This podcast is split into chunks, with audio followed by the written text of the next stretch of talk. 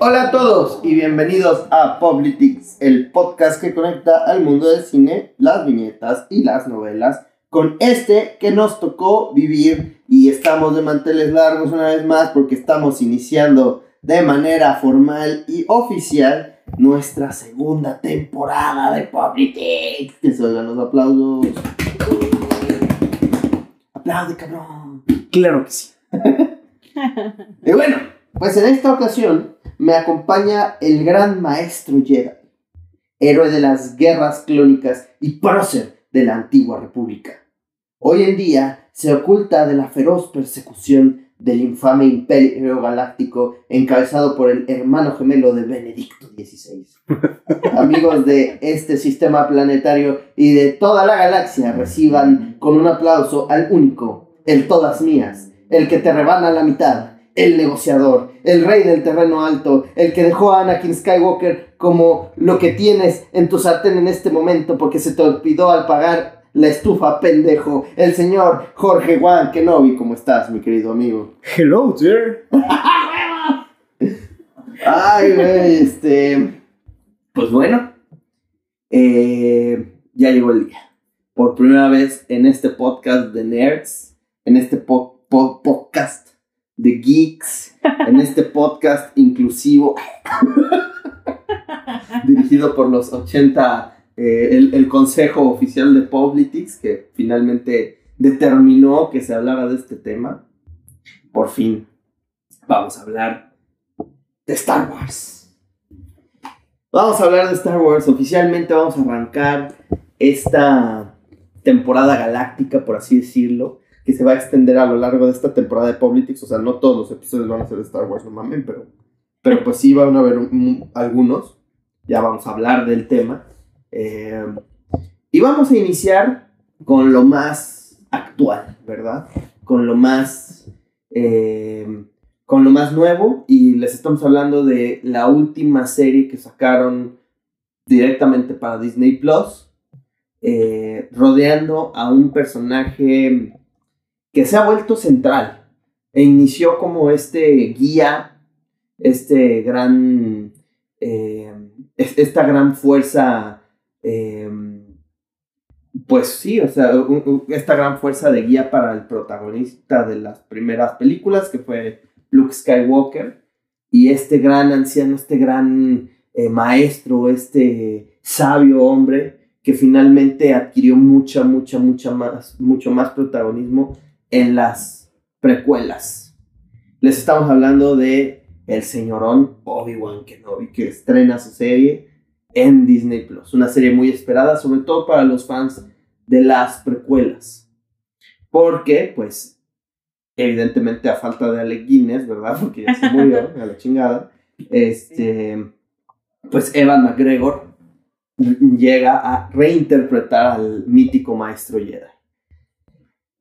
Iniciemos con los, la- lo carnosito, lo, lo primero, lo inicial de este podcast, amigos. ¿Qué les pareció Obi-Wan Kenobi como serie?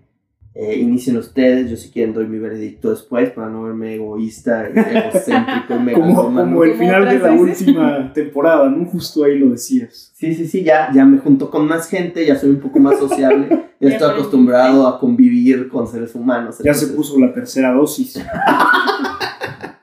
Ya estoy en el, en el 24 Challenge de Carlos Muñoz, entonces ya soy más civil. Pero bueno, amigos, Bajito. Ah, pues me gustó mucho. O sea, sobre todo porque la empecé a ver con mi papá y yo no sabía. hasta- Sí, creo que hasta después ustedes me dijeron que los primeros dos capítulos salieron cuando la estrenaron, ¿no? Y me dio justo, me, o sea, instantáneamente fue como flashback a mi infancia cuando no sé cuántas veces habré visto el episodio 1 mientras eh, como, como mi papá daba clases en el TEC, a mí me entretenían ahí en el edificio 2 poniéndome Star Wars. Y me acordé de eso. Bueno. Y Qué bonita infancia. Como right in the childhood. Qué considerado tu papá que eh, además de estar trabajando, te daba ese, ese tratamiento especial, ¿no? Mi hija va a aprender y va a aprender bien.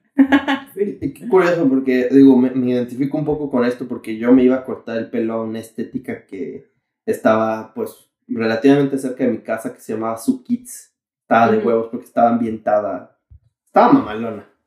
Pero, y siempre tenían teles enfrente para los, porque era para niños la, Pues sí, la sí. estética. Y siempre una, la, la, casi la única, tenían como tres películas, güey. Y una de ellas era el ataque de los clones. En VHS. Sí, obviamente. Y, este, y era lo único que veíamos. Entonces la película la vi como unas 150 veces. Sí.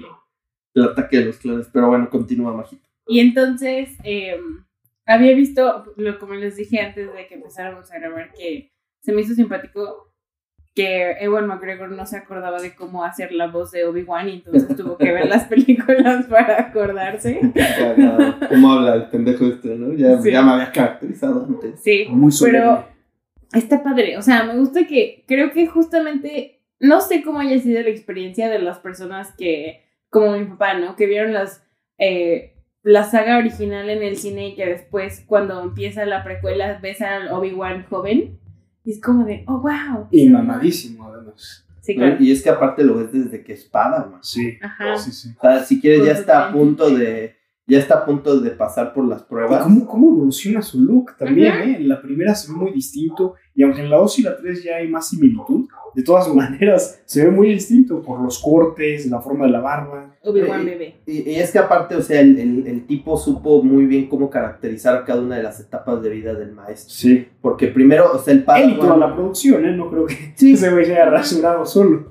No, no, no, pero caracterizar en el sentido de Sí, personalidad. la actuación de O sea, eh, al, al hablar de- del episodio 1 puedes ver a un Obi-Wan este, impaciente, Sí. pero al mismo tiempo que se quiere ate- atener a las reglas porque tiene un maestro que es muy desafiante contra el Consejo Jedi y contra el orden establecido de la orden. Sí. Es un padawan recto. Ajá. Luego ves a un... a- porque este güey empezó a ser maestro luego, luego después de, de, de haber perdido a su maestro. Sí. O sea, él tiene que entrenar ya a un, a un aprendiz, luego, luego después de que lo, lo hacen caballero Jedi. Sí, hace las pruebas terminando la primera película. Apenas iba para eso. Entonces, pues se ve que es muy estandarizado su método de enseñanza, pero se ve que él también tiene mucho que aprender.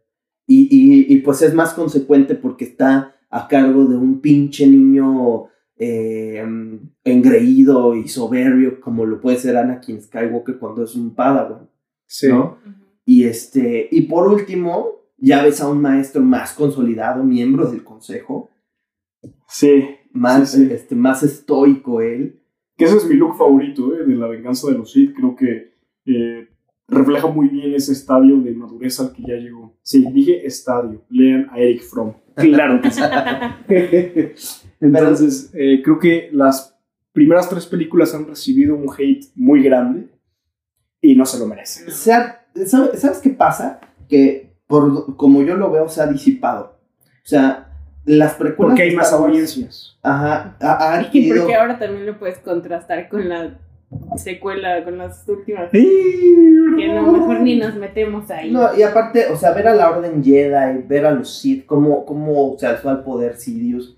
O sea, pues no sé si fue porque nosotros crecimos con esas películas, Es muy probable. pero, pero yo le tengo un cariño enorme a la trilogía de las precuelas. Sí. Sí, yo también. De hecho, yo diría que A pesar Las de primeras puto tres, en mi corazón están Sí. empatadas con, con las originales.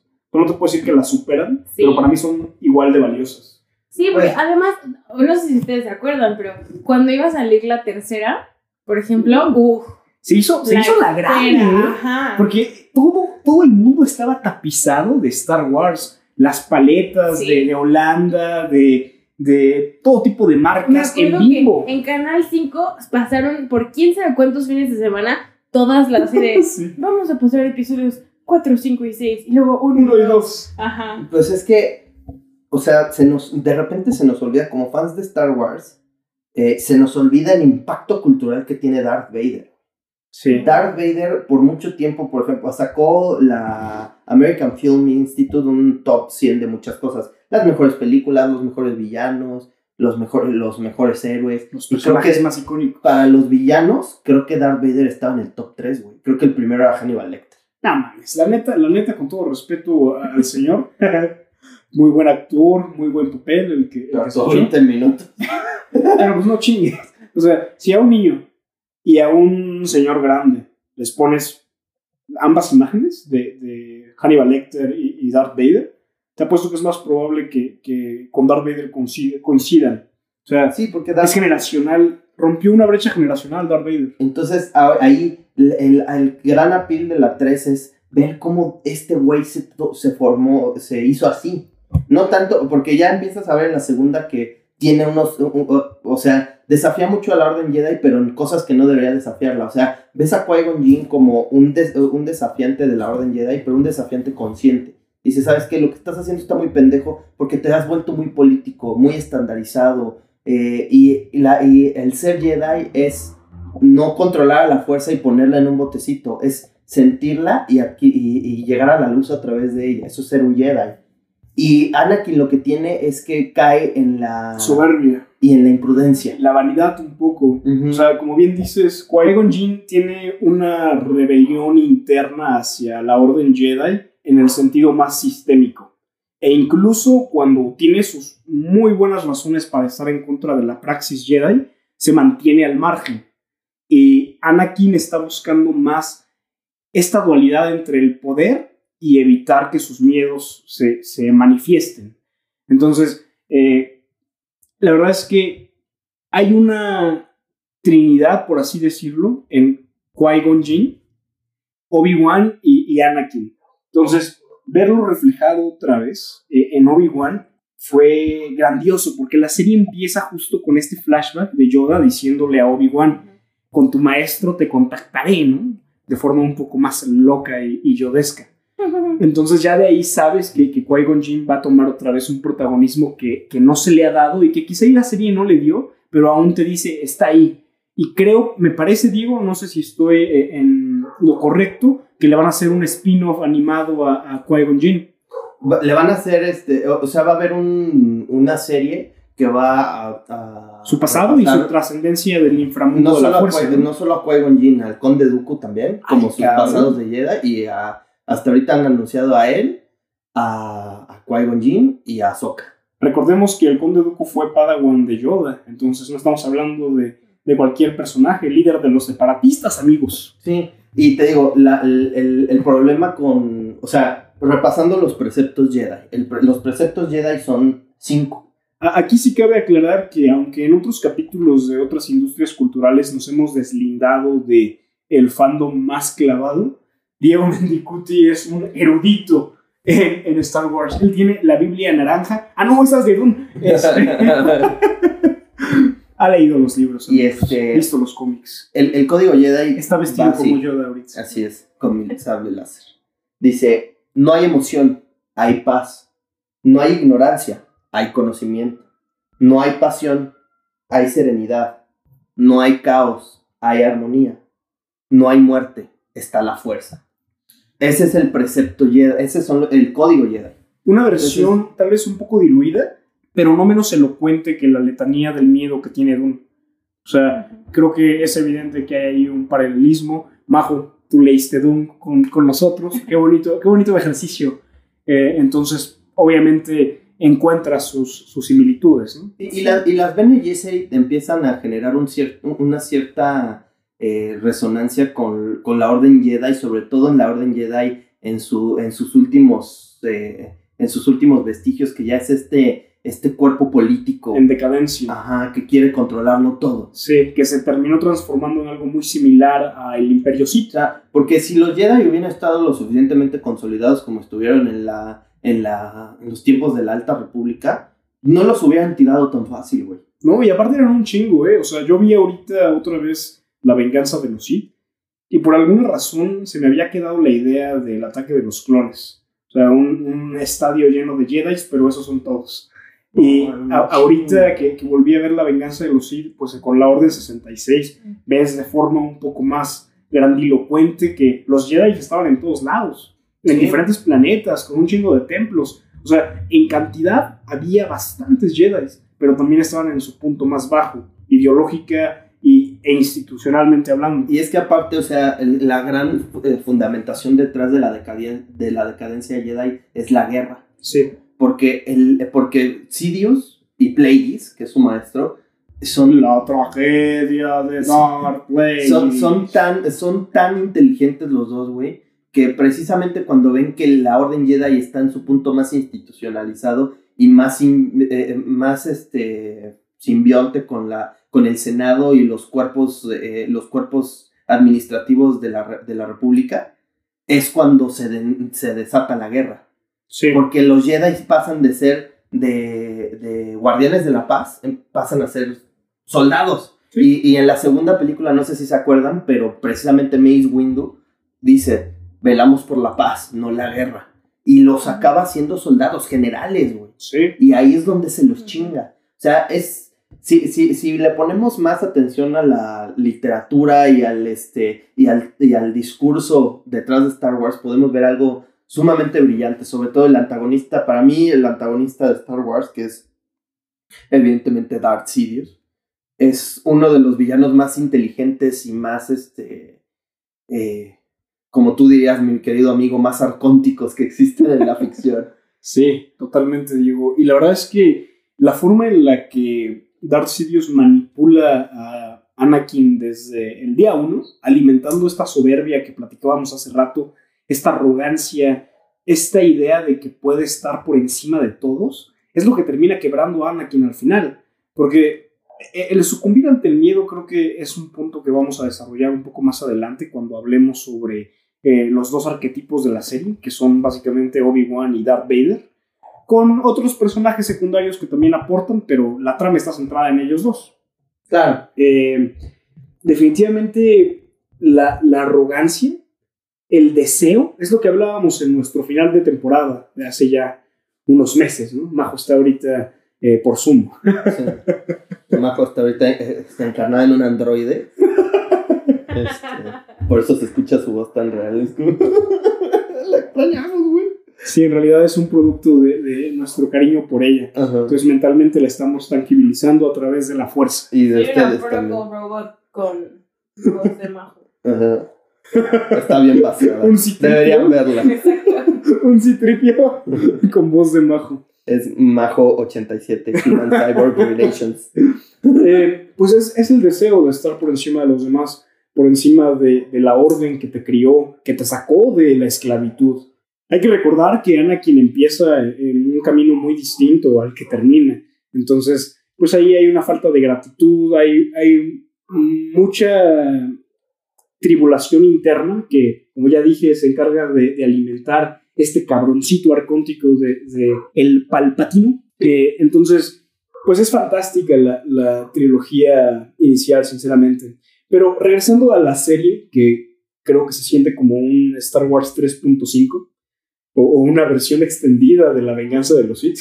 Es como, se me hace que es como lo que quisieron hacer con, lo que quisieron hacer con Rogue One de puente Sí. entre las dos, pero de verdad así. Yo creo que, que Rogue One también funciona muy bien gracias a que es otro enfoque. O sea, lo que me Sí. gusta mucho de, de que Star Wars, Marvel y todas estas franquicias tan icónicas tengan ahora, estén más bien en las manos de una gran producción, es que vamos a poder experimentar diferentes ángulos de una misma historia.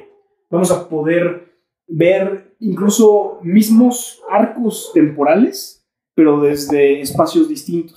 Sí, y, y- y eso está padre, pero, ¿sabes? Lo que siento que no tiene Rogue One es que no está, por ser precisamente una historia tan fresca y otra perspectiva, no tienes ese vínculo emocional. No están los personajes personaje que icónicos. Ya quieres, ¿no? Exacto. sí. Entonces no te, tal vez no te, no conecte con todos. ajá, no conectes tanto con la historia.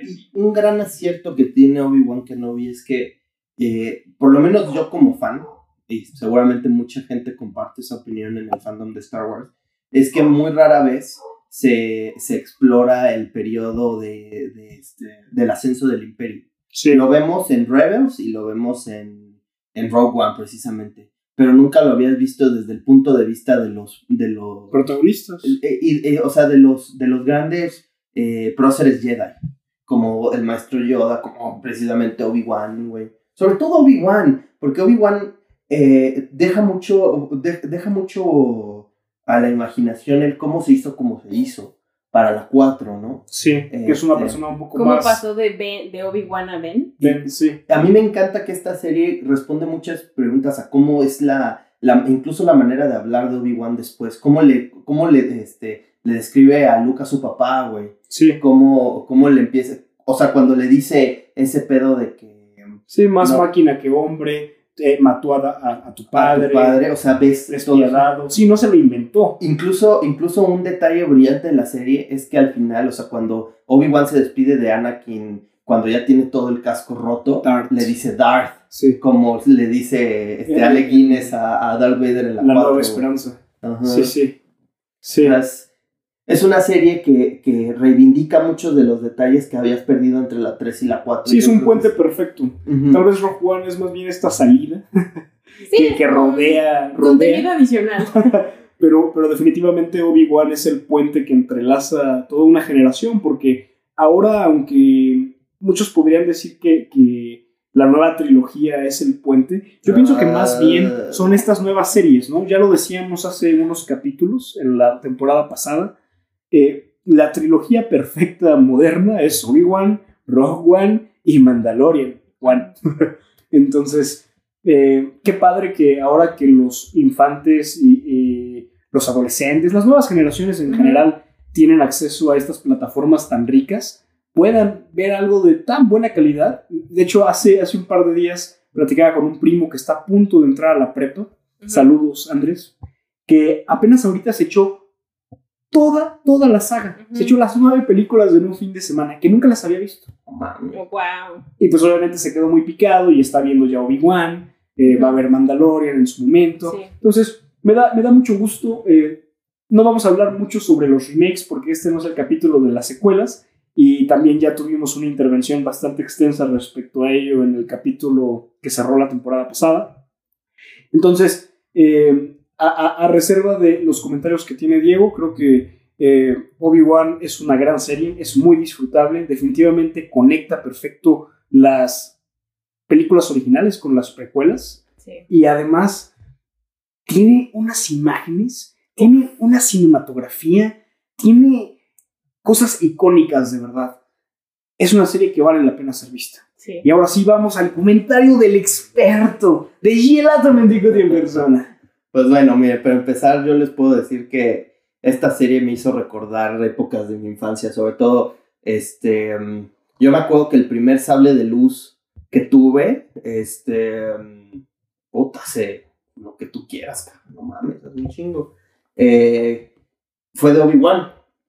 Y, mi papá me compró el sable y el disfraz completo de Obi-Wan. A perro. Entonces era para mí, este güey siempre fue alguien muy especial en cuestión de cómo lo veía en las nuevas películas, ¿no? O sea, en las películas que yo vi, porque la primera, o sea, la amenaza fantasma la vi en casa de un, de un amigo de mi hermano, la, la segunda la vi en el cine, eh, ya diciéndome, oye, ¿ves este pendejo? Ese se va a convertir en Darth Vader. Y yo, no mames. Y la tres la vi eh, también en el cine, pero, toda, pero ya más grande, y está creo que como en tercero o cuarto de primaria. Sí, Y, tercero. y, y, y sale, y, y es que lo, lo particular es que sí es una película para toda la familia, pero sales del cine con una amargura tremenda. Y mm, con muchas preguntas, porque es una... es- para mí, o sea, a reserva de lo que puedan decir todos, para mí el, eh, la, la, la venganza de los Sith es una película sumamente especial, eh, brillante. Para mí, o sea, es más, como fan de Star Wars, y aunque me vapuleen los, los de huesos amarillos y esos pendejos que siempre están hablando mal por hablar mal, para mí La venganza de los Sith es la mejor película de toda la saga. De toda la saga. Me o sea, la que genera más emocionalidad, ¿Ok? porque, porque muchos catalogan al Imperio Contraataca Sí. por el gran, por el gran twist de sí, yo soy la tu padre. Ajá. Digo, también está ahí presente en la narrativa de George Lucas esta idea del mentor.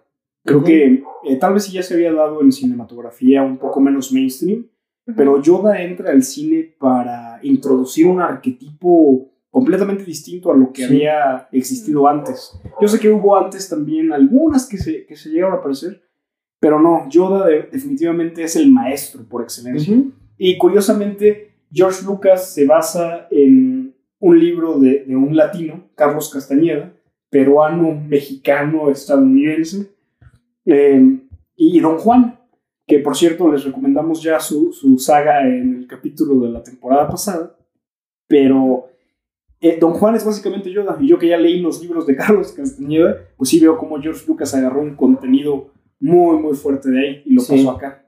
Entonces, yo creo que la quinta es especial también en el sentido de que introdujo muchos conceptos que en el cine todavía no, no estaban como tan establecidos. Está Sí. esta parte de Yoda, está la gran revelación que dices tú, o sea, creo que es el plot twist de cine más cabrón, es el más icónico. Sí, pero ahí, ahí yo te aplico la de Jurassic Park, por ejemplo. Sí, Porque no es lo mismo verlo por primera vez sí. que a nosotros no nos tocó verlo por primera vez, güey.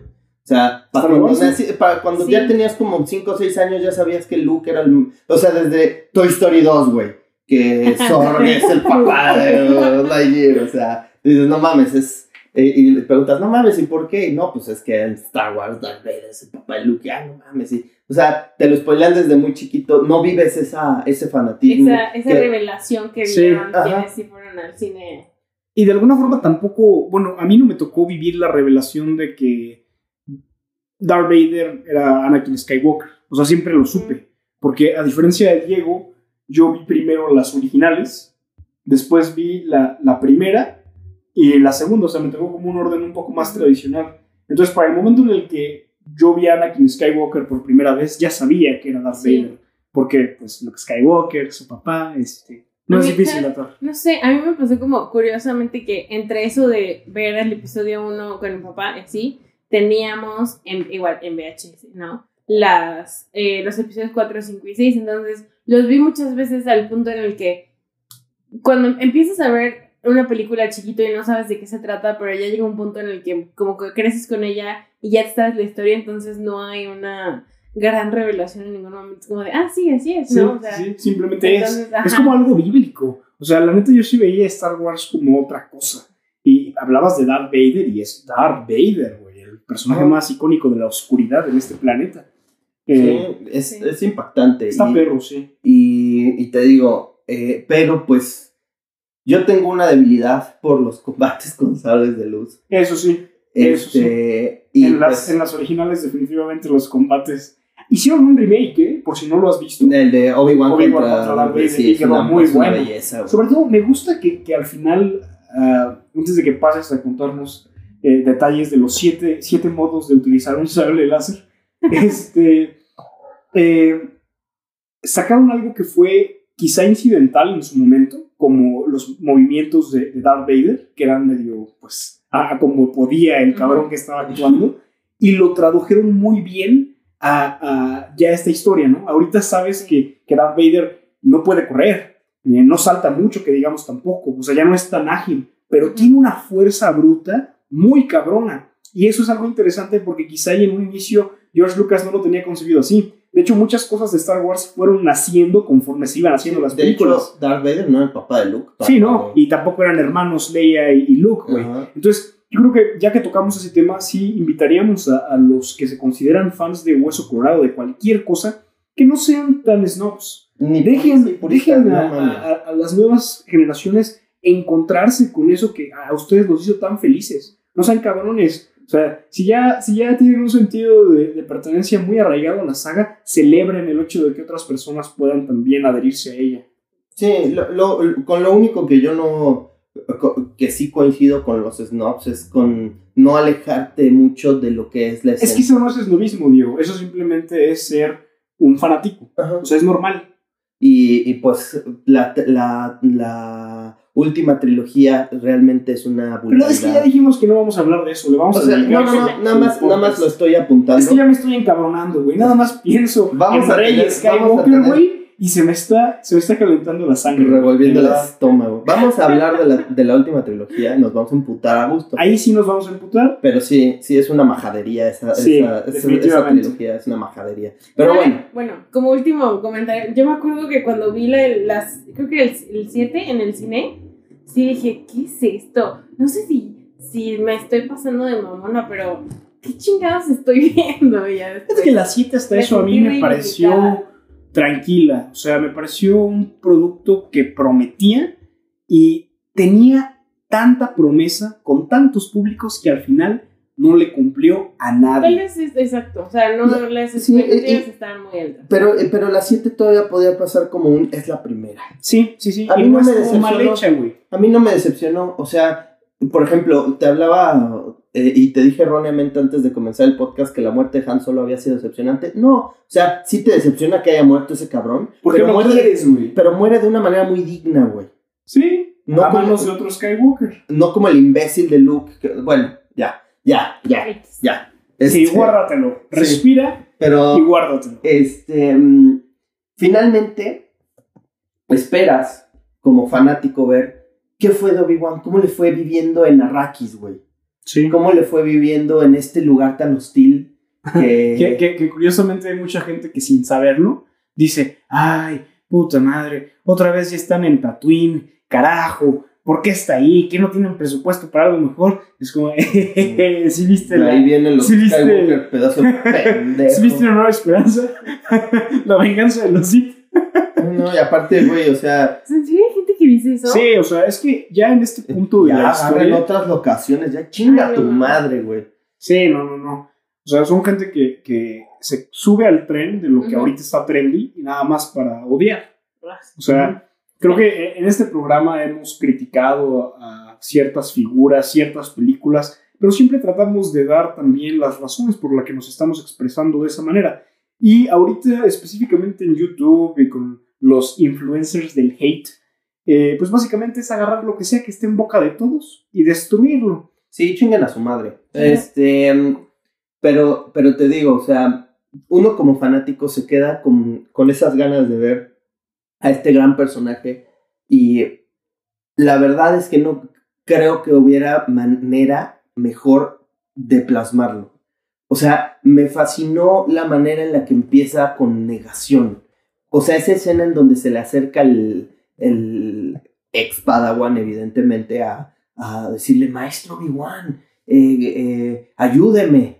Y este güey le dice, vete de aquí, entierra tu lightsaber, olvídate del asunto, güey. O sea, ver a un Obi-Wan derrotado porque perdió a su gran amigo, porque aparte, o sea, ese detalle de que no supiera que está vivo, güey. Sí, estuvo Es impresionante. A la verga. Porque incluso antes de que se le revelara eso en el capítulo 2, ya había un dejo de traumatismo en Tatooine. O sea, como dices tú, es un personaje derrotado. Y, y la serie empieza con, con estas escenas de, de los inquisidores, ¿no? Mm, Pero de ahí te salta a esta criatura cósmica, como una mantarraya gigante, ¿no? Tirada ahí en medio del desierto. Y dices, bueno, ¿qué podrán mostrarme aquí? Y cuando ves que Obi-Wan está trabajando ahí, güey, y que todavía saca su pedacito de carne y anda negociando con un Yawa, o sea, está, el güey está tirado, tirado. Sí, o sea, perdido. Sí, y, y hubo mucha crítica respecto a eso, ¿no? Que decían, ¡ay, nerfearon a Obi-Wan! ¿Qué esperabas, güey? Destruyeron a toda su orden. no- y aparte lleva 10 años sin mover un dedo, güey. Y era su Padawan. Creo que hay personas que todavía no captan eso. Sí, sí, La relación que tenía Obi-Wan con Anakin era muy especial y que haya sido su, su mentor, pues obviamente le causa una tristeza aún mayor Y- que a la que le pudo haber causado a Yoda o a los demás Jedi. Y es que hay otras dos dimensiones en esto. Una fue la, fue la visión de su maestro al morir, güey. Sí, no Entrena quería. al muchacho. Él no quería. Y ahí dijo, pues órale, güey. A ver qué sale. Y segundo, su Padawan, su Padawan acabó con su orden, güey. O sea, hay un dejo de culpabilidad de que yo creé a un pinche monstruo, güey. Y se lo dice, güey. Sin, sin adelantarnos demasiado, en el primer encuentro que tenemos ya entre Obi-Wan y, Darth Vader, le, le dice Obi-Wan, ¿en qué te has convertido? Y le responde, en lo que tú me hiciste. Yo soy lo que tú me hiciste. Sí, cabrón, en lo que tú me convertiste. Entonces, el trauma por el que está pasando Obi-Wan es latente y a mí me encantó que los primeros tres capítulos se encargaron de mostrarte el hecho de que el güey estaba derrotado que no tenía esperanza, que ya no se consideraba a sí mismo ni siquiera Obi-Wan, era Ben. Y, y, y, la, y aquí lo que me fascina, digo, dirán lo que de- digan de Leia y estoy de acuerdo, en el, en el segundo capítulo me cayó especialmente gorda. Por, por esta mamada de que se huye de Obi-Wan, es como, y mi hijita, o sea, Sí, Puta sí madre, o sea, te ves, tan, te, te ven ta- te ves tan perspicaz en el primer episodio, tan me la pelan todos, güey. tan elocuente y diplomática. O sea, por ejemplo, cuando se chinga el primo es como... Güey, oh, oh, oh, Güey, qué forma tan madura. Y Obi-Wan se lo dice también en el segundo capítulo, antes de que salga con su Tantrum. Oye, no te escuchas como una persona de 10 años. Y en realidad creo que el hate que pudo haber generado Leia alrededor de ella al principio está relacionado sí con ese berrinche que tiene, pero también con esa, esa persecución, güey. No mames. O sea, ese no es un error tanto de- del personaje, porque realmente no, no dice nada de él, pero ¿qué onda con esa persecución del bosque? Se nota que los pinches actores van así como, como con los pies atados, güey. De, ah, no puedo alcanzar a una niña de 10 años que está a un metro de mí. Ah, una rama está en medio de mí. Ah, ya no puedo pasar. O sea, estuvo filmado horrible. Y ahí sí tiene que ver con un, un, un- yo creo que una restricción al presupuesto. Pero se ve que hay unas partes en las que le metieron duro y hay otras que sí se ven medio como que querías quemar el tiempo de pantalla. Sí, pero es que Y- no, no es tanto el hecho de que te metan un poco de relleno, güey. La persecución tiene razón argumental de estar ahí, pero la ejecución es horrible. Y seguramente Majo nos podrá decir, pero tiene que ver hasta con los ángulos de la cámara. O sea, eh, si, si lo hubieran puesto más como una Leia desesperada, con un enfoque más hacia ella, pues se ve más creíble, güey, y hasta sientes la tensión. Pero lo pones eh, en un ángulo de tercera persona, medio arriba, con los güeyes de atrás moviéndose como, como juguetes. Dices, güey, rompes el, el- ¿Cómo se dice en español? Suspension of disbelief. Es la pausa de la, el escepticismo. Es un término muy específico, ¿no? Pero ustedes sí lo ubican. Sí. Sí, sí, como que pierdes, o sea, como que sales de la fantasía para ver qué están haciendo mal en lugar de estar enfocado Sí, en la historia. exacto. E- esos fueron algunos momentos que yo creo que Leia tuvo mucho en ese capítulo y que por eso es, o sea, más que la actitud de ella, que sí está muy presente cuando se vuelve loca y, dices, ay cabrón, te están salvando, relájate un buen. Que, que es un arranque, pero Sí. bueno. Pero yo creo que el hate en realidad estuvo alrededor de que hubo varias veces en las que Leia te rompía eso. Y entonces dices, güey, me está interrumpiendo este personaje un poco mi, mi experiencia. Pero fuera de, de esas dos partes, creo que tienes mucha razón en decir que Leia es un personaje muy memorable, güey. Y aparte es el, es el personaje que vuelve a la esperanza a, A tu protagonista. Sí, Porque es, el, es la hija de su amigo, güey. Y, y a cada rato ella le pregunta, ¿quién es mi papá? ¿Tú eres mi papá? Le preguntas y.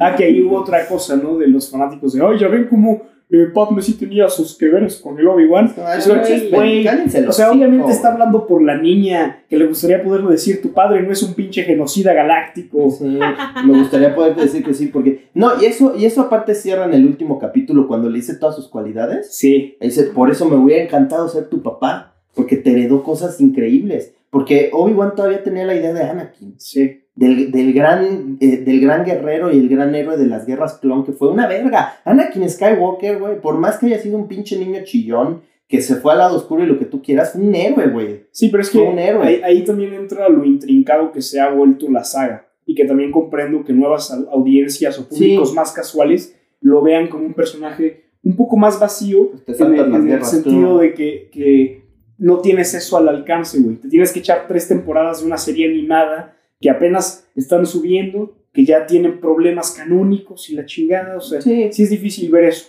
sí. Hace rato platicaba con mi amigo Diego sobre esta controversia del canon, de Legends, de qué es, qué no es. Y ambos llegamos a la conclusión de que la forma más inteligente de abordar una saga así de complicada es construir tu canon como piezas de Lego. Ujú. Selecciones las cosas que, que más te, te agradan de, de la franquicia y así sirves. O sea, nosotros ni siquiera consideramos las secuelas como parte del canon, para decirles algo. Sí, exacto. Por ejemplo, en, en esta, eh, en esta línea, yo les puedo decir que a mí me encanta el libro de James Luceno, el, el de Dark Plagueis. Y el de el, el que hizo de Obi-Wan también es muy No me lo bueno. quiso prestar. Le dije, güey, sácate Lo tengo libros de- prestado, se lo voy a prestar No, no y es se va a cierto. cagar. Cuando, cuando me mandó el mensaje, dijo, güey, está en mi biblioteca, O sea- en los archivos vaticanos, secretos en mi sótano. Pero, No te los voy a prestar. por ejemplo, o sea, ese libro a mí me fascina. Me encanta la historia del, del Moon loco que, que, que Este, bueno, ni siquiera loco, porque está Dark Plagueis está cabrón. Ya, güey, no nos Y- des spoilers, por favor. No, no, no. Que, Si no nos vas a prestar libro. Que pues evidentemente es el maestro de Darth Sidious. Sí. O sea, la historia de ese cabrón es muy, muy, muy apasionante. Y no es canon, es Legends. Entonces, pues como bien dice mi buen amigo, ensamblen su canon. Por ejemplo, si hay gente que le gusta más la serie de Clone Wars de Cartoon Network que la de... La de 2D está buenísima. Buenísima. Yo creo que es Este, la vale. serie animada de Star Wars que más me ha gustado en la historia, güey. Porque aparte me acuerdo que ni siquiera eran capítulos completos cuando las pasaban en Star Wars. Sí, eran. Eran como, como parte de los comerciales que tenía eh, el canal. Y, güey, si, si te, tenía- te tocaba la suerte de que estabas viendo tú tu serie genérica y salía Star Wars, era como de, güey, veías el logo de Lucasfilm en verde. No mames, Sí, qué experiencia. Y, y la serie 2D, por ejemplo, eh, lo que puede uno distinguir era lo que te decía ahorita antes de grabar, es que el, eh, la tos de Grievous es, cambia. en- es que para que vean lo, lo, lo pendejo que es el canon y no canon, la tos de Grievous cambia entre canon y no canon. En el canon, la, eh, Grievous siempre tuvo tos porque en el accidente que tuvo. No, de hecho, en el canon, Grievous se somete a la, al- al- a la modificación, a ser un cyborg, para hacerse un mejor guerrero. Sí, y este Dooku le, le inyecta sangre de un amigo que tenía con un chingo de De midichlorians. midichlorians. Y en el no, y, y- y en, y en Legends, él tiene un accidente de nave y se queda, casi está, está a punto de morir. Y es cuando lo modifican a hacer lo que ya conocemos. Y en el canon, en el canon siempre tiene tos. Y en el no canon, cuando captura a Palpatine, Mace Windu con la fuerza le tritura la caja torácica Motherfucker. Y, y es cuando empieza. Porque antes tiene otra voz como más Darth Vaderesca Sí. y ahora ya tiene una voz así como Qué la tiene- estupidez. Además, la versión de Legends está más interesante, la neta. Sí, la verdad sí. O sea, hay muchas cosas que uno puede ir adoptando, como bien dice mi buen amigo, eh, del canon y del no canon. O sea, uno puede ir ensamblar, porque yo coincido con él, yo la, las- la tercera trilogía no la considero parte de la historia. Yo prefiero quedarme con el Legends como el conflicto que tiene Luke Skywalker cuando se casa, este, eh, los hijos que tiene, el- la cuestión de, de Ben Solo, que Ben Solo sí existe en Legends, que hay veces en que es, este, es bueno, Sí, pero sí se vuelve al lado oscuro.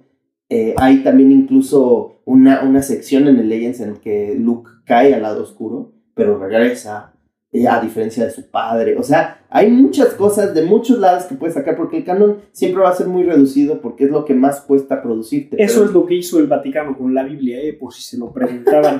Lean el Nag Hammadi, claro que sí. Eso es el Legends. Sí, Pero- ustedes, ustedes leyendo la Biblia canónica es como si estuvieran echándose la nueva trilogía. Pero bueno, hablando de la, de la controversia que ha generado Obi-Wan, yo siento que, que es un poco estúpida. O sea, obviamente puedes criticar ciertas cosas, pero no puedes, no puedes catalogar a Star Wars como el ciudadano Kane, güey. O sea, no, ok, lo de la escena de Leia que no tiene sentido porque son tres adultos contra una niña chiquita. Dices, ok, o sea, no estuvo tan chido. O, o, el- o muchas cosas que tiene Riva en cuestión de cómo, cómo sustentan a su personaje. Porque sí hay un cambio que, que no acaba de amarrar mucho entre que sí soy un miembro, eh, un seguidor ciego del imperio y de Vader, y luego soy una niña del templo que me quiero vengar de él. O sea, hay muchas cosas que no amarran en su argumento, pero Star Wars siempre ha sido así. Star Wars no siempre amarra cosas. Star Wars de repente comete pecados gravísimos en sus producciones. O sea, yo a Jar Jar lo veo como un sacrilegio, güey. Es un pendejo. O sea, por ejemplo, cuando hablamos de Lightyear, con, que el, el ga- con el gatito contra el idiota este de la pluma, Sí. este, así veo a Jar Jar Binks como el pendejo de la pluma contra el gatito que es tu verdadero comic relief, que aquí viene Citripio y Artu. Sí, o cosas los dos. un poco más fuertes incluso en el retorno del Jedi. Tienes a Ewoks con piedras destruyendo a, a todos los Stormtroopers, güey. Sí, que eso, es- eh, eh, eso puede ser sustentado en... Es una película de niños también, o sea, eh, quieres ver que el más débil supera al más fuerte. Y, y sí, viene siendo algo un poco estúpido porque... Es Se irrisorio. supone que el imperio galáctico tiene la infraestructura para conquistar a toda la galaxia y Güey, que pues es que no mames, te están lanzando piedritas y se te cae y un pinche teddy bear, ¿Cómo se llama? Aquí. AT&T, AT&T. AT&T. AT&T. Este, sí, o sea, no tiene sentido, obviamente, pero así ha sido siempre Star Wars, o sea, Star Wars cae mucho en el Deus Ex Machina porque, este, por ejemplo, esa mamada del, de, de que con dos torpedos terminabas con la, con la estrella de la muerte, no tenía nada de sentido hasta que ves Rogue One, y Rogue One salió cuántos, cuántos años después, güey. Sí, y es lo que estábamos diciendo hace rato de, de cómo Star Wars ha sido un rompecabezas y que lo va a seguir siendo, o sea, probablemente en algún punto descanonicen a la nueva trilogía, porque es lo que mejor le haría a la saga. Ya ni siquiera estoy hablando de, nuevas generaciones o viejas generaciones, a la saga en general. Esa trilogía rompe completamente con todo. Sí, por ejemplo, otra cosa que te puedo decir es que Mark Hamill es terrible a la hora de, de representar duelo en las películas. Le matan a los tíos, se queda así y eh, me voy a ir con usted. Ya no tengo nada que hacer aquí. Me voy a hacer un Jedi como mi papá.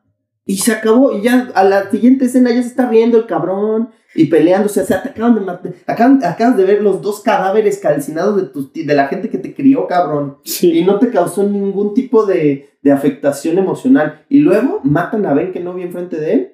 Este, se queda ahí un ratito medio tristeando y, ay, no tenía nada que hacer. O sea, no pudiste haber hecho nada ahí. Y llega Han Solo y, oye niño, ayúdame con una torreta que tenemos que, que romperle la madre a los TIE Fighters que nos están persiguiendo. Y ya está sonriendo el güey, ¡a huevo le di! O sea, no tiene ningún sentido. El güey debió haber estado deprimido un mes, cabrón. Sí. No, o sea, hay muchas cosas en Star Wars que no, tienen no tienen sentido porque no deben tenerlo. Pero bueno, Y- regresando a, a Obi-Wan, Y, y en Obi-Wan, cuando, cuando escucho estas críticas, es como, insisto, es eso. Pero yo creo que el, la nueva, o sea, para mí esa sí es, este, ahora sí que dos de los títulos eh, originales de la trilogía original se ven en esta película. La Sí. Nueva Esperanza y, y el regreso del Jedi.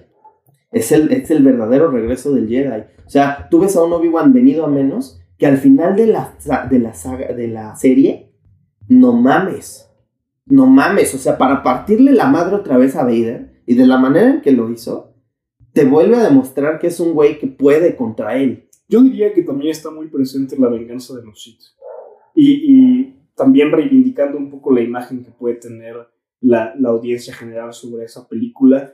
Es, es fantástico cómo lograron meter tanto dentro de, de una serie relativamente corta, porque son, ¿qué? ¿Cinco capítulos? Seis. Seis. Yo me, Seis refer- capítulos. yo me refería un poco más a la descripción de los momentos. Como la Nueva Esperanza Ajá. y el retorno del Jedi. O sea, no tanto a las películas, pues, sino, a, sino al, al, a la- al título. Pero sí, sí, la verdad, La Venganza de los Sith es una producción que yo catalogo en el lore de Star Wars como algo eh, inamovible. Es algo que ajá, es, es el, el contrapunto de tu serie, de tu saga. Es lo que hace especial la conversión de Darth Vader. Eh, Pero creo que, creo que aquí también está presente todavía esa conversión, porque Anakin sigue tribulado. O sea, todavía no es este Lord Sith consolidado que vemos en, en Una Nueva Esperanza. O sea, hay incluso algunas referencias en cuanto a la imagen cinematográfica de esta tribulación, cuando ya le rompe la madre Obi-Wan eh, y tiene esta, esta brecha en el casco. Ves los ojos y hay partes en donde están azules. Y no solo por el reflejo de, de los sables láser, que es algo que platicábamos hace rato, que qué padre que ahora ya se vea esta iluminación un poco más presente, ¿no? De hecho, aquí tenemos atrás a la venganza de los Sith y, y no se ve tanto. Ya está un poco más presente que antes, pero no se ve tanto. O sea, un poquito de azul por ahí, pero realmente no les refleja en las caras. Y eh, en Obi-Wan realmente juega parte incluso de la creación de una atmósfera. Ujú. En el capítulo 3, cuando llega Darth Vader y ves esta espada roja aluzando con la azul, está cabrón. Y, y ni qué se diga de ese encuentro final. O sea, de nuevo, en los ojos hay momentos en los que está el ojo azul de Anakin, normalito, y luego está el ojo medio amarilloso del Sith. sí, de, Siento que, entonces, o del sea, lado oscuro. Que por ejemplo, para mí eso de, o sea, cosas técnicas que contribuyen a la historia, siento que hace que sea, no por, no por regresar, a esto, que no queremos hablar, pero. Adelante. O sea, adelante. hace que tenga mucho más sentido y que sea más padre. eh, porque tienes el símbolo, ¿no? O sea, al final, estos, estos aspectos visuales de. Porque sí, sí es este. ¿Cómo se llama? Cine- Cinematografía, pues. em, te ayudan a construir la historia y viendo la saga nueva, ¿no? Yo esperaría ver esos elementos de construcción de significado con elementos visuales o con, em, pues dentro del formato narrativo del cine y no lo vi o no de la forma en la que lo puedes ver en Obi-Wan. Y sí, me encantó. Creo que también tiene que ver con la construcción del personaje y el desarrollo que le das. Porque efectivamente, quizá hay- en esta nueva trilogía haya un par de escenas muy interesantes, como en la última, cuando están en el mar. Es visualmente muy atractivo, sí. pero no hay una narrativa Exacto, interna que lo acompañe. Entonces, lucecitas impresionantes nada más no terminan Pero por, no por crear nada. algo. Ajá. Exacto. Sí, y, y en ese sentido yo creo que la dicotomía que hubo entre Vader y Obi-Wan durante toda la serie es lo que le da esa esencia, ese, ese sentimiento también para, para un fanático, sea muy clavado o no. Simplemente si te gusta Star Wars y ves Obi-Wan, te vas a ir para atrás. Sí, mm, totalmente. O sea, ahí, ahí ya hay un factor de, de dejar de ser tan mamón, diría yo. O sea, ¿sabes qué? Tienes que disfrutar el hecho de que estás volviendo a ver a mucha gente. O sea, Sí. en total de la, de la, de la franquicia, digo, de las precuelas, vimos a como seis personajes apro- aproximadamente que son los mismos actores. Obi-Wan, obviamente Anakin, los dos tíos que son los mismos, güey. Sí, Beru Eh, y Beru Owen, y Owen, eh, el el senador Organa. el senador Organa y Qui-Gon 7. Creo que Qui-Gon, la neta es que aparece al final. Yo hasta pensé que si habían no te reutilizado. Sí, pero Sí. yo Wow. la neta sí sentí que habían reutilizado una imagen de antes. No, no, no, sí, sí, Sí, sí, lo regresó. ¿no? Pero, Sí, pero sí Liam. Neeson dijo que él no estaba dispuesto a regresar a, a Star Wars si no era en la pantalla grande. Digo que ya, ya escuchamos por ahí que va a ser algo de una serie en spin-off, pero dijo que para él la televisión, o sea, que el streaming, no sé, una posición un poquito Pues sí, mamadora. Es que le- lo que lo que finalmente lo que lo convence es volver a trabajar con Ewan McGregor. Es que Ewan McGregor, no mames, cabrón. ¿Sabes qué? O sea, este personaje, este ¿Vieron personaje es fantástico. No. Es la secuela de... De The Shining. Ajá, ajá, Sí. de Muy buena. No mames, qué película, ¿eh? Tienes que verlo, ¿no? Sí, la, la iba a ver, de hecho, en el cine en Monterrey, cuando iba a salir con mi hermano, pero al final no me acuerdo por qué, pero ya no, ya no la vimos, pero sí. Sí, es un gran actor también en Big Fish, jota. Qué buen papel hace, o sea, Transporting. Sí, no, es, es un gran actor. Es una lista larga. McGregor, o sea, Pero regresando un poco a, a esta dualidad, Diego. A mí me gustaría que indagáramos un poco. Creo que ya hablamos como fanáticos, sí, ya. hablamos como, como politicianos. Pero vamos a hablar un poquito más sobre, sobre este aspecto en, en particular, que yo creo que es lo que le da a, su- a la serie su grandeza. Sí, sí, sí. La dualidad. Eh, es curioso volver a ver a Anakin Skywalker como lo ves. Eh, tú bien dices que está tribulado, pero está en el punto más alto de su trayectoria como Lord Sith, en el sentido en el que ya está él completamente En el lado oscuro. eh, en el lado oscuro y convencido de que Anakin Skywalker está muerto. Sí. Ujú. Eh, Sí, sí. Porque antes de eso no te lo crees. Por lo menos yo no me lo creía. Ahorita que estamos viendo en el fondo la, la batalla entre Anakin Skywalker y Obi-Wan, pues propiamente ya la batalla es Darth Vader contra Obi-Wan. Ya es Darth Vader este cabrón. Pero todavía no te lo crees porque sigues viéndole, eh, viendo una humanidad. Y esta escena en donde le- lo este, ves la, la, eh, la, bueno, lo ves expuesto, media cara expuesta, que la voz se, se intercala entre la de James Earl Jones y la de él mismo. Es una escena en donde finalmente ves a un Darth Vader que es la encarnación del mal que estás esperando. Sí, en ese sentido, Hayden Christensen logra algo muy cabrón porque casi toda la serie tiene el traje.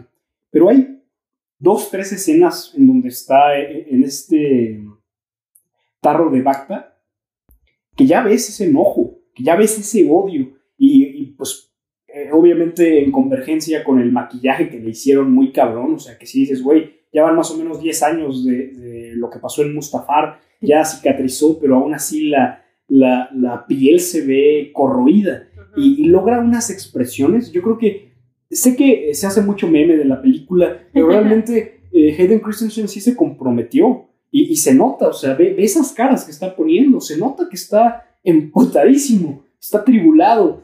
Y, y con esos dos, tres momentos que nos regaló eh, en Obi-Wan, ya sentías realmente a ese Vader. Y la gran tragedia que hay detrás de un Anakin Skywalker. Porque de alguna forma, cuando estábamos niños, al menos de, de mi lado, yo le prestaba atención a los duelos eh, con, la, con el sable láser. O sea, sinceramente, eso era lo llamativo para mí. La política me valía madres. Eh, un poco sí me interesaba eh, la cuestión de los Jedi y los Sith, por supuesto.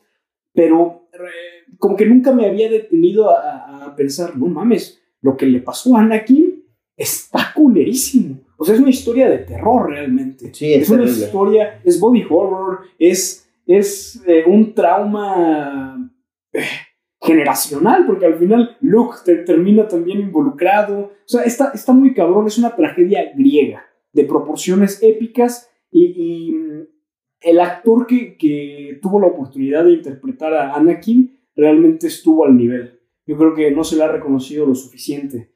Eh, regresando a, a, la parte de la película, de, más bien de la serie, que se sintió como una película de cinco horas, eh, una a, a, mí, a mí me transmite.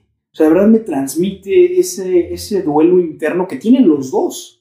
Porque los dos están atravesando una situación sumamente compleja. O sea, por un lado es este güey que ni siquiera sabía que Anakin seguía vivo. El cabrón pensaba que, que después de haberse quemado en Mustafar ya había valido. Pero sí. no. Y cuando se entera, cuando se entera, se enteran los dos al mismo tiempo. O sea, eh, Obi-Wan se entera de que Anakin Skywalker está vivo. Y Anakin Skywalker, ahora siendo Darth Vader, se entera de que Obi-Wan ya fue localizado. Que ya sí, lo encontraron. Ya se sienten otra porque vez. llevaban 10 años. Sí, se sienten otra vez. Y, y está, digo, sin el factor sexual, ¿no? Pero es, es que, Majito luego, luego pensó en esa escena y dijo, ay. Pero, y, y, es que aparte no le llama Vader, le sigue llamando Anakin. Exacto, uh -huh. exacto. Ese es el punto clave y por eso decía, es Obi-Wan enterándose de que Anakin sigue vivo, al menos su forma física. Quiero reaccionar a esto, porque está cabrón. Perdón, sí. ¿eh? Justo estamos viendo eh, las últimas eh, escenas de la venganza de los Sith. Tenemos a Obi-Wan en eh, The High Grounds. Y ahorita viene Anakin, salta y a la verga. Mira, ahí quedaron las dos piernas. Nunca había visto dónde cayeron. Esa escena es algo. Es, es, que vale toda la película esa escena. Es brutal. O sea, verle los ojos, cómo se empieza a, a, a, deformar. Ahí están los ojos amarillos del lado oscuro. Sí. Que es que, precisamente la razón por la que sobrevive. Lo que le dice Obi-Wan. O sea, creo que la serie también tiene sentido en relación a ese último momento que tuvieron juntos. Porque para Obi-Wan, ahí murió Anakin. Y para Anakin también ahí murió. Pero es increíble de verdad todo lo que le dice. Y la forma en la que reacciona Anakin también, porque ahí bien pudo haberse concentrado en escalar. Ahí pudo haberse concentrado en alejarse de la lava y tenía oportunidad todavía de evitar todo el sufrimiento que, que iba a, a, venir. Y ni siquiera tiene, bueno, pues ya ni, ni qué decir sobre la sencillez para pedirle ayuda a Obi-Wan, ¿no? Claro. Pero mira, ahí no empieza realmente la tragedia. Porque el haberse cortado las dos piernas y los dos brazos, pues todavía en ese mundo es algo que. Pues, eh. Y que voltea Obi-Wan, dice: No puedo ver esto, cabrón. O sea, es que ve, ve, o sea, es impresionante también cómo se quema. Por eso te digo que es una tragedia. Qué terrible, no mames. Aparte, obviamente queda pulverizado, porque quizá ahí algunos no lo saben, pero sus pulmones también quedan muy, muy dañados, sus órganos internos. Realmente eh, no son solo quemaduras externas. Todo el interior de, de Darth Vader está destruido. No sé cómo orina. no, y aparte, o sea, si ustedes ven de cerca la escena en donde lo están ensamblando en la serie, pueden ver que el panel tiene un inyector muy profundo. Sí. O sea, la existencia de Darth Vader es dolor, güey. Sí. A ese güey le duele existir, está cabrón. Este, porque de verdad está tan lastimado de todos los, en todos los sentidos. Porque imagínate, o sea, hay, una, hay historias igual en, en Legends que hablan de que él regresa a Naboo a ver la tumba de Padme. Imagínate, güey, decir, todo esto lo hice por ella, para que no se muriera, pasé por todo esto, destruí mi modo de vida. Y yo la maté. Y yo la maté, güey. Ese es un punto muy interesante porque, de nuevo, en el capítulo 33 de la temporada pasada hablábamos sobre esta dualidad entre lo que anhelamos y lo que tememos perder. Y creo que Anakin cae en esta, en esta diada trágica de anhelar de más y ni siquiera considerar la forma efímera de las cosas en esta vida. Porque Yoda se lo dice en La venganza de los Sith. O sea, eh, le explica de forma muy elocuente que ni siquiera voy a tratar de parafrasear, por respeto al señor Yoda, eh, sobre el desapego y sobre eh, cómo el amor es parte de eso, ¿no? Entender que tú no eres poseedor de algo más externo a ti. Entonces, pues obviamente el que Anakin haya terminado materializando su miedo por miedo es sumamente desgarrador, porque sus intenciones eran legítimas. De alguna forma, el que haya perdido a su madre de esa manera en Tatooine, a manos de los moradores de las arenas, es un presagio de lo que después eh, pasa con Padme en el sentido de los sueños, de las visiones. Él ya tiene una razón para pensar que eso se va a materializar. Sí, completamente. Y, a eso súmale toda la manipulación que le, que le agregó Darth Sidious, ¿no? Que obviamente lo estaba engañando, le estaba mintiendo. Entonces, la tribulación interna, o sea, yo creo que ahí también te da muy a relucir el hecho de que Anakin Skywalker, al ser el elegido, está oscilando constantemente entre la oscuridad y la luz. Porque la fuerza no es nada más luz o oscuridad. Esa es la dicotomía que de alguna manera eh, Ryan Johnson quería terminar Hubiera sido muy interesante ver cuál era su visión. Pero sí, esta, esta idea del elegido realmente habla sobre un personaje de 360 grados que está oscilando en todos los matices y que por las circunstancias específicas de un personaje tan maquiavélico que planeó las cosas de forma tan minuciosa, lo orillan a, a lo que pasa en la venganza de los Sith y pues sí, es una tragedia. Y de nuevo regresas al código Jedi. O sea, veamos todos los puntos negativos emoción, ignorancia, pasión, caos y muerte. ¿Sí? Si, si, si, tú te pones a analizar la figura de Anakin Skywalker, te vas a dar cuenta que en su vida, eh, tal vez salvo la ignorancia, eh, a menos que pues catalogue su manera de actuar antes de pensar, que sí lo tiene mucho, como ignorancia.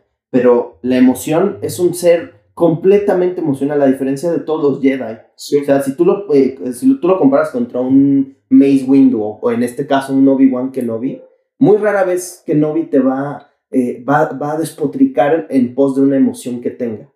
No se deja llevar. O sea, por más que esté destruido, siempre es un cuate recatado y estoico. Y Anakin no. Luego, la pasión. ¿Cómo aborda los problemas Anakin Skywalker? no es un tipo que nada más los analiza y los resuelve de una manera, porque un, pináculo de los Jedi es la diplomacia. Dice un maestro de Jedi que la mejor, eh, eh, eh, la mejor espada, o bueno, la mejor hoja láser es la que nunca sale de... Sí, la que no se usa. Ajá, esa es la mejor. se lo robaron el arte de la guerra. sí, sí, sí. Y este... Lean el libro, está muy bueno y, bastante, bastante corto, ¿eh? en realidad son pequeñas frases y es más como para sentarte a reflexionar o a tener una dialéctica con algún ser cercano. De verdad se los recomendamos, es gran libro. De hecho, el mismo Obi-Wan en La venganza de los Sith se lo dice. Yo tengo el terreno alto, I have the high grounds. Sí, ya, ya te la pelaste. Sí. Pero es que ahí hay mucha, mucha gente dice, o sea, dicen que Anakin muy sencillamente pudo haber matado a Obi-Wan porque era más poderoso pero lo que sucede es que Obi-Wan sabía cómo utilizar su poder, era quien, no, era quien solo lo estaba desbordando. Eso, o sea, la pasión y las emociones yo creo que van muy de la mano, pero sí la pasión siendo esta emoción que ya te controla a ti. Sí. O sea, es ya, ya algo que puede ser positivo en algún sentido. Si, por ejemplo, tienes pasión por cierto arte, te puedes dejar llevar por esa pasión y resultará en algo bastante eh, agradable, ¿no? Claro. Eh, pero si cualquier emoción que tú tengas se transforma en pasión, ya fuiste. Y luego tenemos el caos que eh, Anakin siempre ha sido, o, o sea, en esa, me- en esa misma imprudencia y, e eh, y lo impulsivo que es, pues generalmente no va, no va a abordar sus problemas con, con armonía. Sí, con ecuanimidad. Y de alguna forma, aunque estos tres puntos que mencionas podrían sentirse como parte de uno mismo, o sea, decir emociones caóticas de la pasión, Sí, eh, el caos es lo que surge a la hora de estar en el momento incorrecto, en el lugar incorrecto. O sea, por eso yo digo que es una tragedia realmente lo que sucede en Mustafar, porque es un planeta al que decide llevar los Darth Sidious.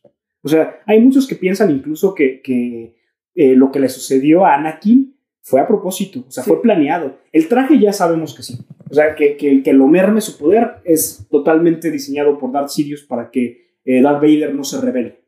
Pero el hecho de que llevaran a los virreyes separatistas a Mustafar es ya una situación. Que haya llegado Anakin a ver qué onda ahí para matarlos es otra. Que Padme haya tenido que ir ahí y que Obi-Wan justo se haya subido. O sea, es, es una serie de... Es la teoría del caos. O sea, si algo mal pudiera suceder, termina sucediendo. Eh, y Anakin, pues por las emociones y por la pasión que conllevaron, pues termina desatando el caos sobre sí mismo. Sí, porque eh, lo que dices es muy cierto del traje, que es una limitación.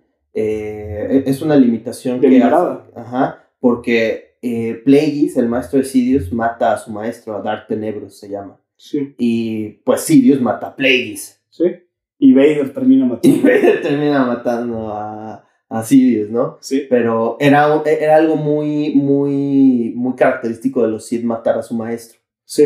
Entonces, lo, como, como tenía ya en sus manos al elegido, al ser más poderoso en la fuerza que había en la galaxia, pues, güey, este cabrón me va a derrocar mañana. Sí, y de hecho Anakin lo dice, Sí. lo dice a Padme. Lo derroco y, no, y tú y yo vamos a dominar la Vamos a ser los emperadores, ¿no? Vamos a ser el Paul Atreides y la la Chani Chani. de, de Tatooine. Pero ya, ya obtiene este, e- este, este aire de megalomanía precisamente por el último punto del, del código Jedi, que es la muerte. Sí. Anakin, o sea, porque el discurso que tú dices de Yoda es este, parte natural de la vida, la muerte es. Ajá. Regocíjate, regocíjate por aquellos que en la fuerza se transforman. Llorarlos y extrañarlos no tienes que. Lo digo también como Yoda porque se tiene, se tiene que hacer así. O sea, el eh, o sea, siempre te va a decir, si tú tienes un apego hacia una persona de que no se muera, no se muera, no se muera, de ahí va a venir eh, todos los sentimientos, que, el- o sea, el temor a la pérdida. Sí. Y bueno, todo eso lleva al enojo, bueno, a la ira, eh, al sufrimiento, al dolor, que finalmente es lo que encumbra en, la- en- en un Cid. O sea, un Cid es denominado como un ser eh, sensible a la fuerza que se deja llevar por, su- por sus pasiones. Sí, y también que Por busca eh, controlar a la fuerza.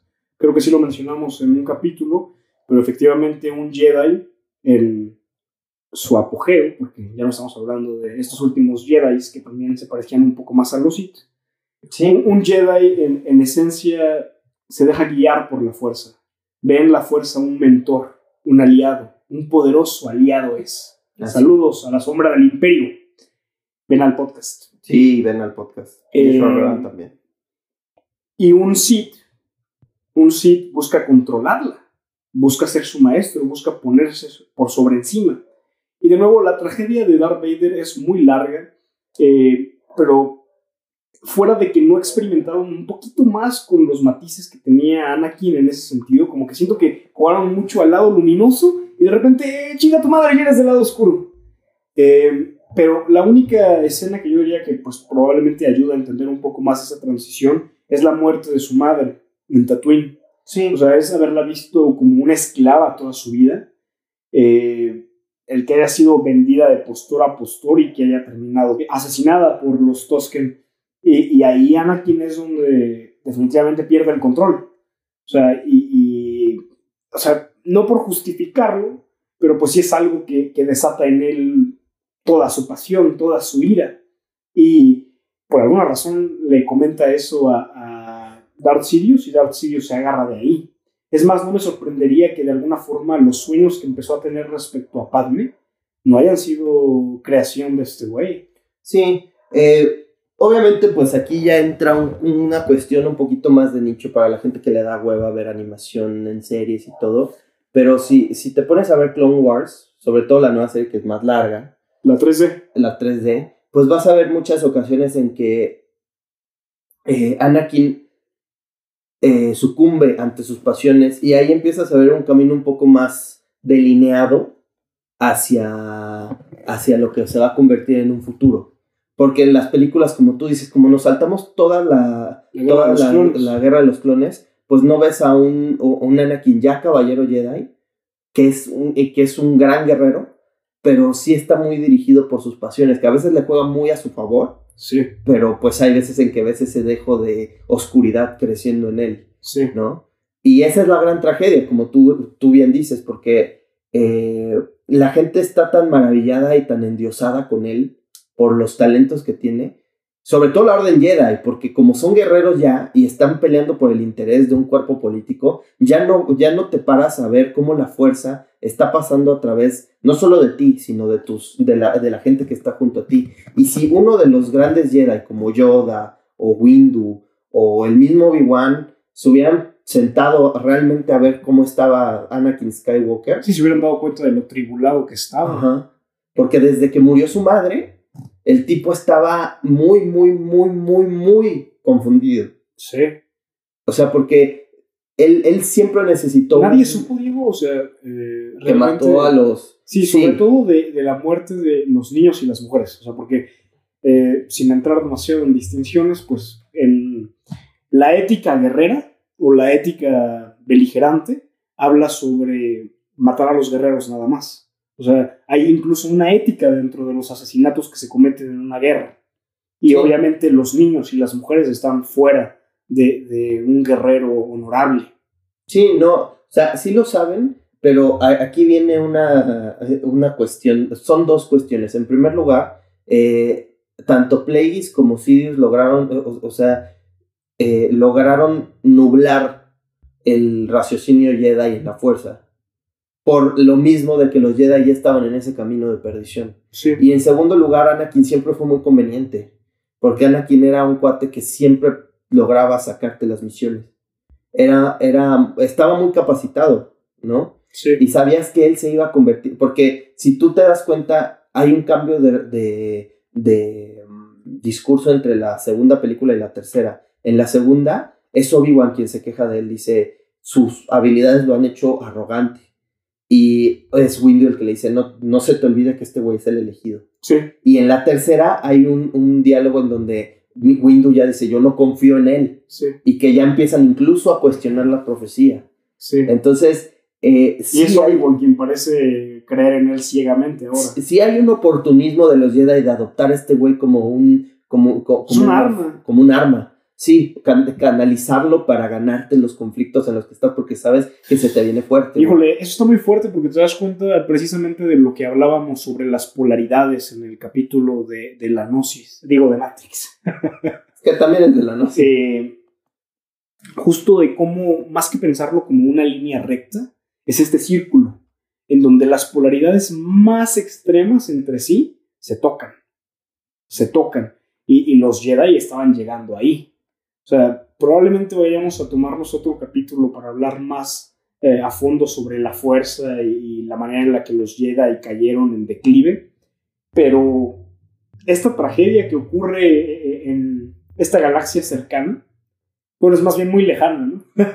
Muy, muy cercana a nosotros. Para, muy, para mí es cercanísimo. Sí. cercana a nuestros corazones, corazón. pero lejana en distancia. Eh, los Jedi terminan por también volver a Anakin al lado oscuro. Totalmente. Eh, hay mucho de, su- de lo que ellos deciden, mucho de, de lo que ellos sustentan que termina volviéndolo en su contra. sí, sí, sí, sí. Y la, la tragedia, no me canso de, de mencionar esa palabra, es enorme porque realmente en Anakin había bastante luz. Bastante luz. Y eso es creo que eh, lo que te puede conflictuar como niño al principio, ¿no? Y dices, no mames. La 2 como que sí te saca de onda cuando mata a todos los, los, Los Tosken. eh, merodeadores, sí. Eh, y, y pasas a la 3 y es como, ah, cabrón, o sea, yo todavía recuerdo que cuando estábamos en esa época de tercero de, de primaria más o menos, veía un poco la, la imagen promocional de Star Wars y cuando incluían imágenes de Darth Vader, era como de, ¿qué es esto? O sea, Anakin verdaderamente se va a transformar en él.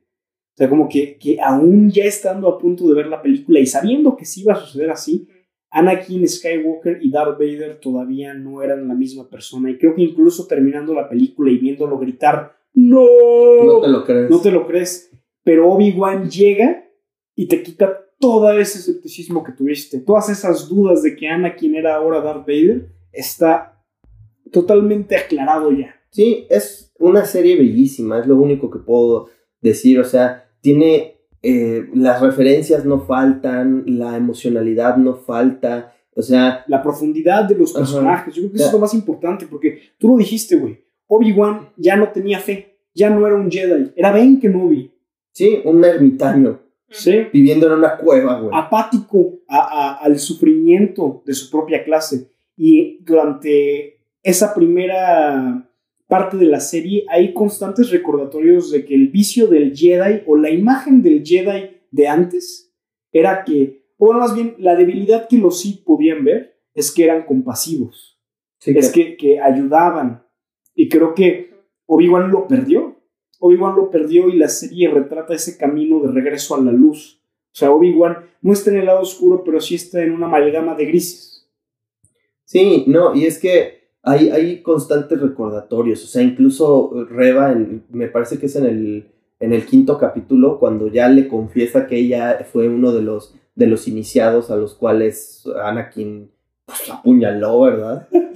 Masacro. Pinche loco. Este, eh, pues le dice, ¿dónde estabas, güey? ¿Dónde estabas cuando Él era tu Padawan. Así es. O sea, Qué este... romántico es. E.T., perdona, Batman. Bien. Pero, exacto, o sea, ¿dónde estabas? Digo que evidentemente sabes que estaba matando al general Grievous en Utapau, Sí, ¿No? terminando la guerra. pero La guerra separatista. ¿dónde estabas? ¿Dónde estabas cuando este cabrón... Empezó a mostrar Ajá. indicios de oscuridad. ¿Dónde estabas cuando la arrogancia ya era tan evidente? Pero tú te pones a pensar en el último diálogo que tuvieron Anakin y Obi-Wan antes de que todo fuera al carajo. O sea, Anakin le dice, Maestro, no he, no he aprovechado Ajá. sus enseñanzas. Y él le dice, no, pues eres, eres, eres, eres muy fuerte. Estoy muy orgulloso sabio, de estoy ti. orgulloso. Sí, o sea, realmente, ¿de dónde te vas a esperar? O sea, porque una de las escenas más desgarradoras de la, de la venganza de los Sith, digo, hay un chingo, es cuando él ve en los, en los transmisores Sí. que, que, que el que es malo es Anakin. Sí, no se la cree. Es impresionante, o sea, porque a él también le vino de, de sorpresa. Sí. Y, por ejemplo, en esta última escena, cuando lo ve y le dice, entonces mi amigo sí está muerto, y, y tú puedes ver, o sea, esa cara que tiene, porque, eh, digo, nos hemos llenado la boca de, de, de, ¿cómo se llama?, de cumplidos hacia Evan McGregor, pero esa cara que tiene cuando está viendo a su amigo ya reducido a eso, ya el último, cuando le dice que su, eh, que su amigo ya está muerto, o sea, Entonces, él está en un funeral, güey. Sí. Él está en un funeral, está viendo a su, el- el- lo que queda de su amigo y cómo esta madre, o sea, porque e- esa línea de que tú no mataste a Anakin, yo lo hice, es como, ¡ay! Hasta se me pone la piel chinita. Pero, pero incluso la primera frase que le dice, Anakin ya no está, yo soy lo que queda. O sea, porque de nuevo ahí está el juego que mencionabas, ¿no? Del intercambio de voces entre eh, ambos actores.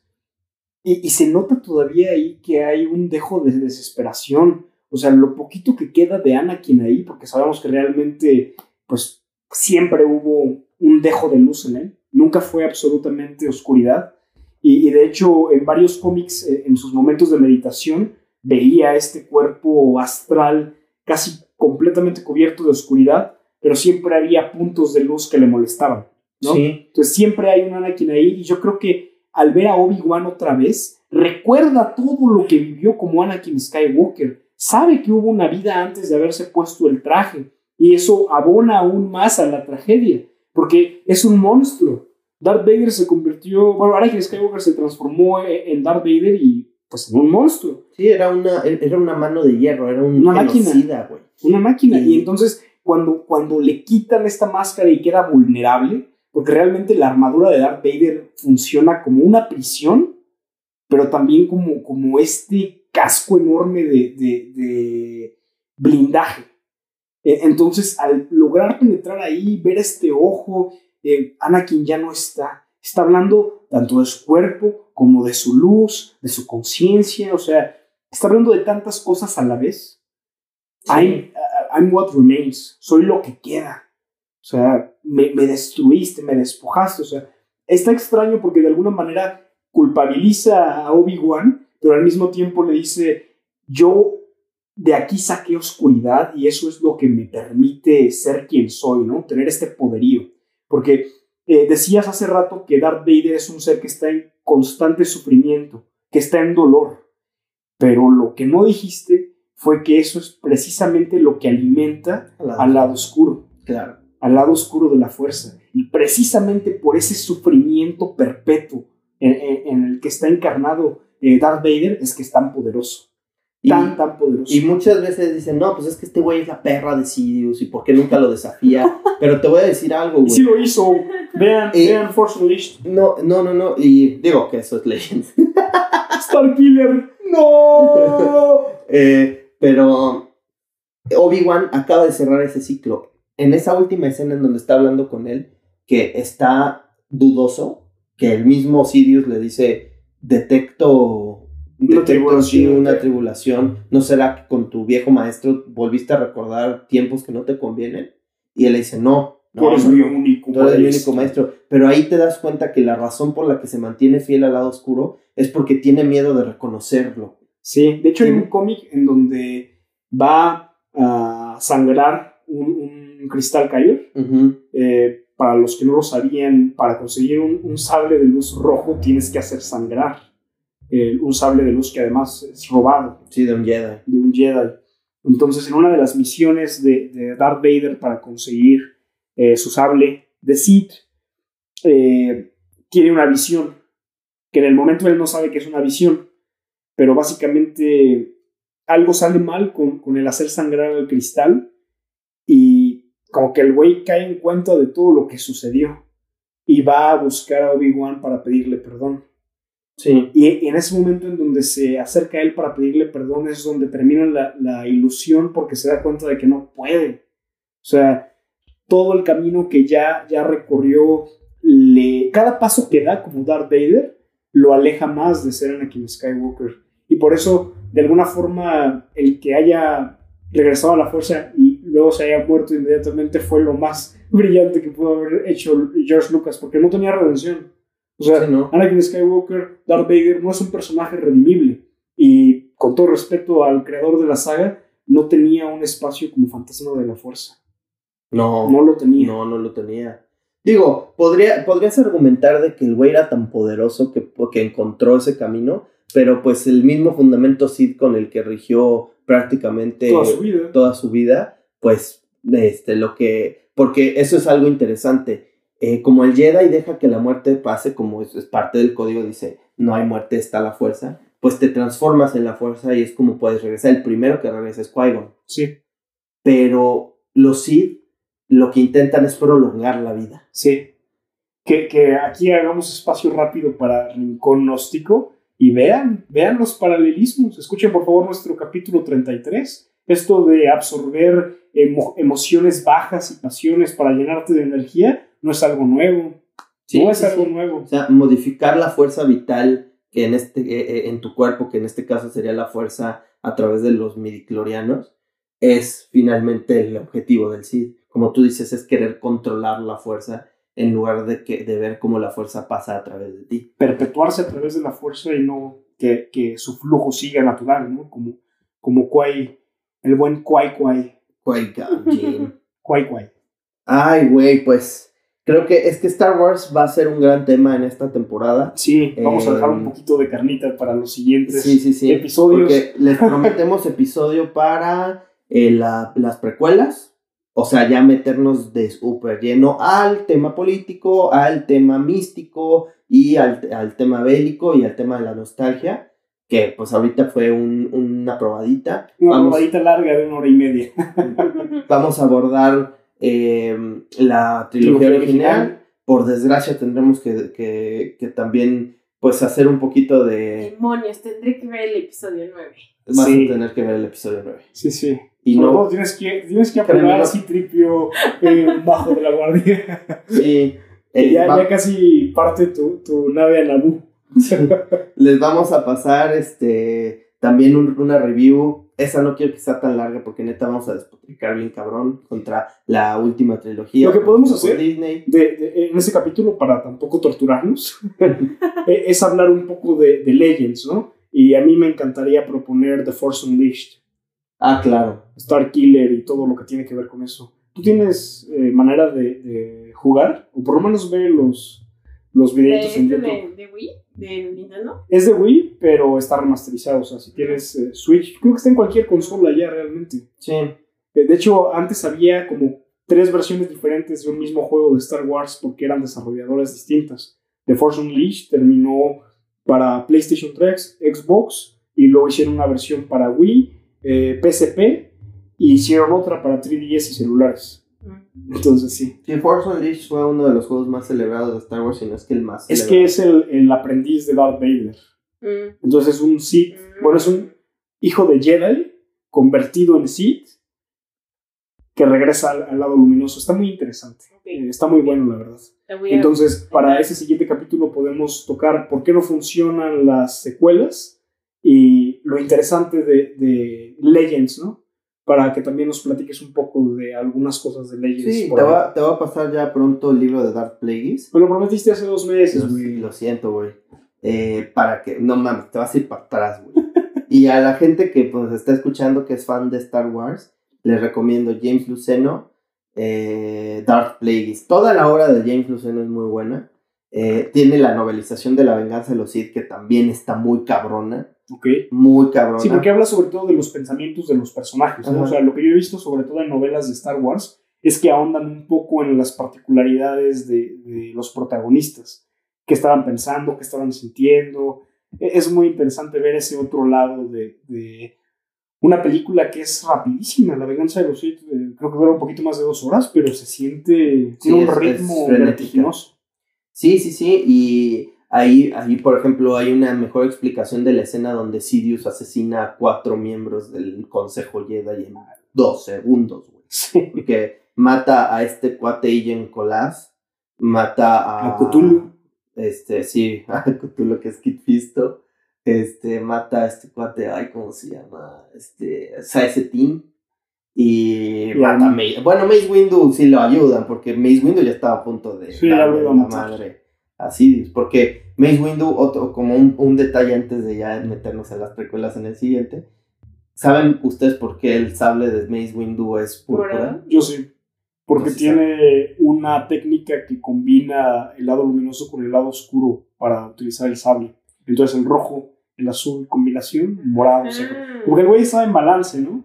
Sí, A mí me gustado pues, saber un poquito más de Mace Window en la saga, la saga principal, por decirlo así. Sí, lo que, lo, digo, y otra, y aquí te va la verdadera razón por la que de Mace Windu. Porque se lo pidió a George Lucas. Porque Samuel Sí, Jackson claro. se lo pidió a George Lucas. Pero mira, Si otra, otra cosa. Pero mira, esa es otra cosa de, de lo que decíamos, ¿no? De las casualidades. Sí. Que, que al final George Lucas y, y lo que terminó siendo Lucasfilm para Disney tiene situaciones quizá un poco aleatorias que terminan transformándose en aspectos fundamentales de, del canon. sí, es, la, es, es lo brillante de Star Wars. Está, está chido, está es, muy chido. es- un, es un lore que está vivo. Excepto Rey. Rey que vaya a chingar a su madre. Ah, sí. to- Todos, todos los que No, fíjate que. Kylo, Kylo, tenía, Kylo tenía cosas muy interesantes. Y la misma Rey, güey. Es que el problema es que hicieron Es que el Kylo, de la, el, el-. Kylo de la primera no lo soporto, güey. Pero el de la 2, güey. El de la 2 y la 3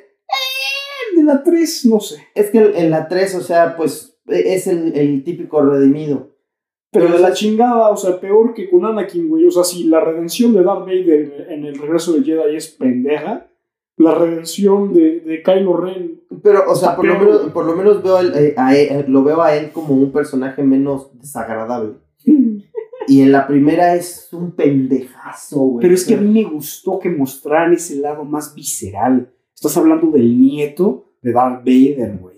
Y esa historia de llevar a un personaje de la luz a la oscuridad sucede obviamente con Anakin, pero meterle una trilogía de forma un poco más madura, o sea, decir que este güey ya de plano se volvió el, el- el comandante de, de la nueva orden, ¿cómo se llama? La, la- La primera. la primera orden.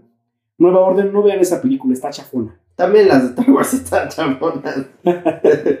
Esas tres sí. La primera. Pero bueno, guardemos nuestras quejas para el siguiente madre. capítulo de esta temporada galáctica que tenemos justo antes de despedir a nuestra productora Majo de la Guardia, que ya tiene sus boletos a Naboo. Sus maletas hechas, así es. Su que citripio aquí atendiéndonos en lo que ella anda, sí.